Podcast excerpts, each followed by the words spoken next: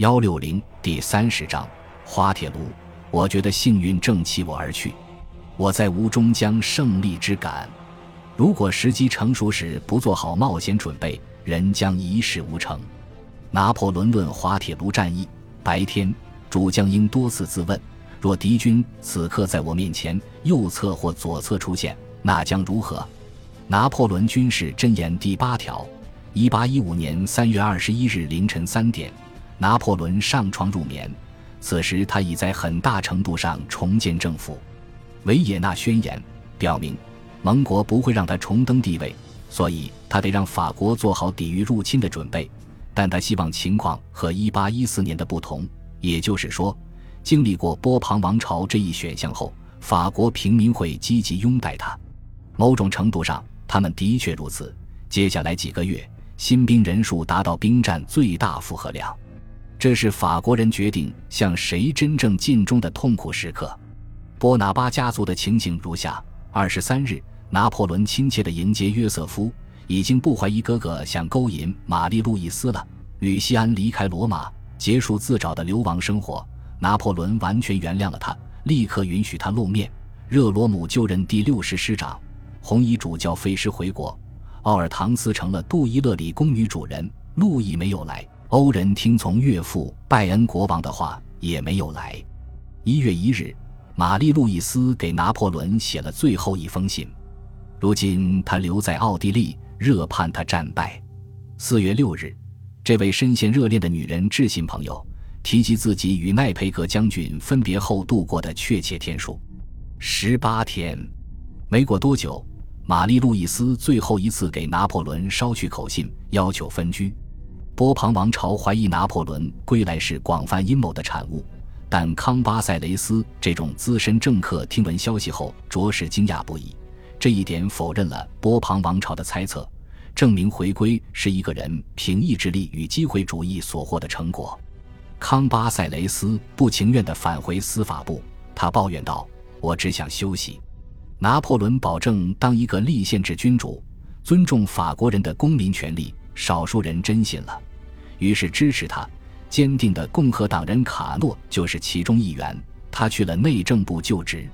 其他大臣中，拉瓦莱特等人是彻头彻尾的波拿巴分子。德克雷、莫里安、科兰古、达吕分别返回海军部、国库部、外交部、战争管理部。马雷就任国务卿。布莱德拉莫尔特与勒尼奥德胜让丹热利重掌参政院要职。莫莱又任路桥总监。萨瓦里执掌宪兵，就连富歇也获准返回警务部。此事说明，就算富歇向来不可靠，他也不可或缺。总的来说，拿破仑迅速聚集能人与经验丰富者。假如他设法清算军事形势，这些人能让行政机关高效运转。波旁王朝让拉普指挥一个师，拿破仑见到他后便开玩笑，给了他的心口一拳：“什么？你这流氓想杀我？”然后，拿破仑任命他为莱茵军团司令。拉普逝世后，其自传出版。此书称，拿破仑徒劳地想戴上严肃面具，但友善感情总是占据支配地位。皇帝拒绝了少数写信要求重头帐下的人，如鲁斯塔姆。这人是个懦夫。他对马尔尚说：“把信丢进火里，别再跟我提这事。”上一年，鲁斯塔姆趁夜逃离枫丹白露宫。所以拿破仑不想让他担任主要警卫，这可以理解。路易·艾迪安·圣德尼接替了鲁斯塔姆的职务。圣德尼是法国人，出生在凡尔赛，但是从181年起，拿破仑就把他打扮成马穆鲁克，叫他阿里。拿破仑重新掌权后，《真言报》再改报道政策。3月21日，该报用四页篇幅宣告他胜利归来的消息。这些文字里至少有二十六个大写的 Napoleon。早上六点，拿破仑起床，他只睡了三小时。下午一点，他在杜伊勒里宫庭院举行大阅兵。指挥官亚历山大库德勒向其子如此描述他的到来：皇帝骑在马上，检阅所有的团。上个政府一度把这些勇士当成凶手，马穆鲁克和土匪。这样一个人露面后，他们焕发热情。热烈欢迎他。四个小时中，军队一直处于武装状态。拿破仑同围着他的军官和军士讲几分钟话，只有这时候欢呼声才会暂停。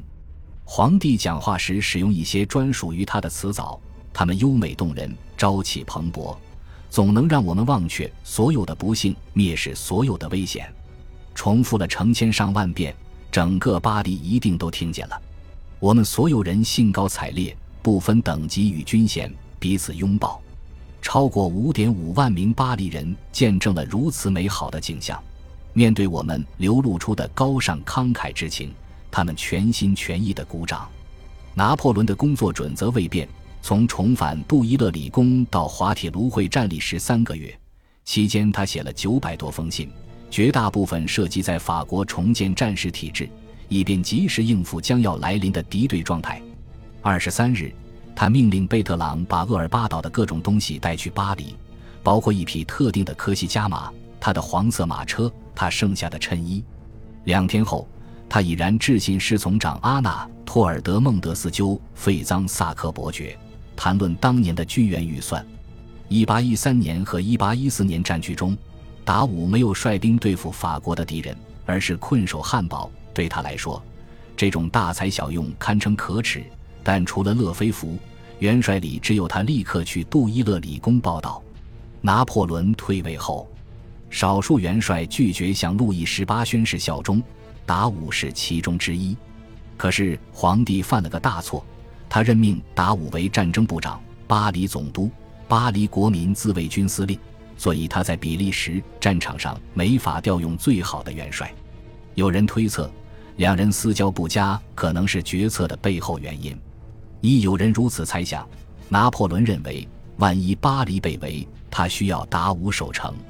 然而，要是他不能在野战中迅速取得决定性胜利，谁掌管巴黎都无意义。皇帝的确充分理解这一点。五月十二日，他对达武说：“我们需要担心的最大厄运是，我们在北方太缺兵力，早早战败。滑铁卢会战那天。”达武却在签署关于和平时期军饷等级的官僚文件。多年后，拿破仑后悔没有改派克洛泽尔将军或拉马克将军去战争部。当时，他给达武寄去一大堆惯常信件。以五月二十九日的信为例，他用锐利目光检阅将附贡比涅的五个炮兵营，然后写道：“我发现好几个大炮弹药箱没有小罐油或全部备件，这不符合命令的要求。”十九位现役元帅中，只有达武、苏尔特、布吕内、莫尔杰、奈伊、格鲁希、圣希尔、马塞纳、勒菲弗、叙歇这十人宣布忠于拿破仑。然而，直到四月十日，马赛的马塞纳才发布宣言，支持我们选出来的君主——伟大的拿破仑。然后他什么也没做。类似的，圣希尔留在自家庄园，勒菲弗、蒙塞。莫尔杰等人病得太重，不能征战。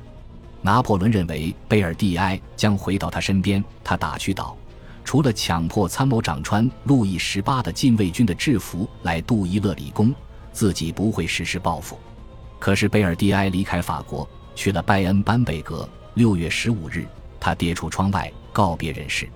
尚不清楚贝尔蒂埃之死是自杀、谋杀还是意外，但真相很可能是自尽。近二十年来，拿破仑的参谋长格外贴心地为上司效劳。我们只能猜测是何等内心冲突与绝望，才催他走上绝路。失去贝尔蒂埃一事，狠狠打击了未来几周的情势。元帅中，十四人参加过奥斯特利茨战役，十五人参加过耶拿战役，十七人参加过波兰战局，十五人参加过伊比利亚战局，十二人参加过瓦格拉姆战役。十三人参加过俄国战局，十四人参加过莱比锡战役，十一人参加过一八一四年战役，但只有格鲁希、奈伊、苏尔特这三人参加了滑铁卢战役。拿破仑可用的人手不多，为了击败威灵顿，他得让经历过战场考验的人来指挥北方军团左翼。于是他召来奈伊，迟至六月十一日，奈伊才来到军中。可他已然厌战，在整场战役中。他的表现相当不尽如人意。拿破仑在圣赫勒拿岛上提出，奈伊适合指挥一万人，但超过那个数，他的能力就跟不上了。皇帝应该让苏尔特代替奈伊指挥左翼，苏尔特却领到参谋长之职，他干得也很差劲。拿破仑没有任命叙歇或苏尔特的副手弗朗索瓦·德蒙蒂翁将军为参谋长，相反，他派叙歇去阿尔卑斯军团，浪费了元帅的才干。而且他不喜欢蒙蒂翁，于是分给此人次要职务。其他元帅的情况如下：1814年，马尔蒙和奥热罗已背叛拿破仑，维克托仍然忠于波旁王朝。到目前为止，若尔当在政治上一直不可靠。现在他是法国世袭贵族，被桑松总督、第六军区司令麦克唐纳和乌迪诺保持消极中立。乌迪诺的部队宣布忠于拿破仑，于是他返回巴勒迪克的家宅。据说皇帝提出任用乌迪诺时，他回答：“我不会为任何人效力，陛下，因为我不会为您效力。”拿破仑先后在里昂和杜伊勒里宫发布一系列宣言。马上废止波旁王朝治下很多特别不受欢迎的改革措施，他叫停法庭、勋位和勋章的变化，复原三色旗与帝国禁卫军，扣押波旁王室的财产。他废除荣誉军团的变动，恢复各团的旧数字番号。拿破仑还解散立法机关，并号召帝国选民团六月时来巴黎战神广场集会，届时他们将称颂他正在酝酿的新宪法。并辅助皇后与罗马王的加冕事宜。巴黎失守后，不论人们做了什么、写了什么、说了什么，他承诺道：“我永远当作不知情。”皇帝信守诺言，这是重建国民团结的唯一合理基础。但此举并未阻止旺代人再度反抗，他只好拨给卢瓦尔军团二点五万人，让拉马克率该军团镇压起义。卢瓦尔军团包括新组建的青年禁卫军。他们本可在滑铁卢发挥宝贵作用，拿破仑也得派兵去马赛、南特、昂热、索米尔等很多地方。除了1814年战役，过往战局中他不必这样做。感谢您的收听，喜欢别忘了订阅加关注，主页有更多精彩内容。